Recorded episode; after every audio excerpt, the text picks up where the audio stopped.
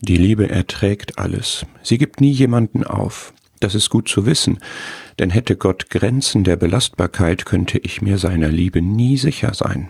So aber habe ich ein absolut sicheres Fundament der Liebe für mein Leben, für jetzt und für immer. Nichts kann mich von seiner Liebe trennen, weder Tod noch Leben, weder Höhen noch Tiefen und keine Tiefs in meinem Leben.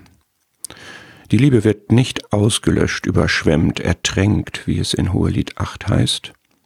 Unter schärfstem Beschuss hält sie stand, wenn der Feind Anklagen abschießt oder ich Gott mit Zweifeln oder Fehlern bombardiere, die Liebe ist kugelsicher. So sollen wir auch einander ertragen in Liebe.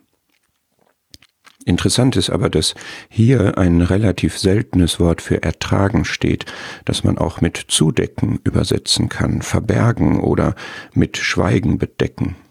Man denkt da an Schutz, Geborgenheit, an einen Mantel der Liebe.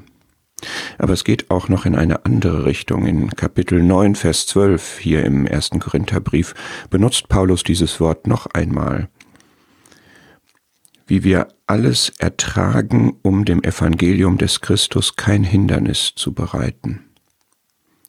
Da wird deutlich, die Liebe ist so zielstrebig, sie will um jeden Preis ihr Ziel erreichen und schiebt alles weg, sie nimmt alles auf sich, sie überwindet, sie erträgt alles, sie deckt zu, ja, man denkt schon, sie, sie verachtet oder verlacht alles, was sich in den Weg stellt, um dieses Ziel zu erreichen.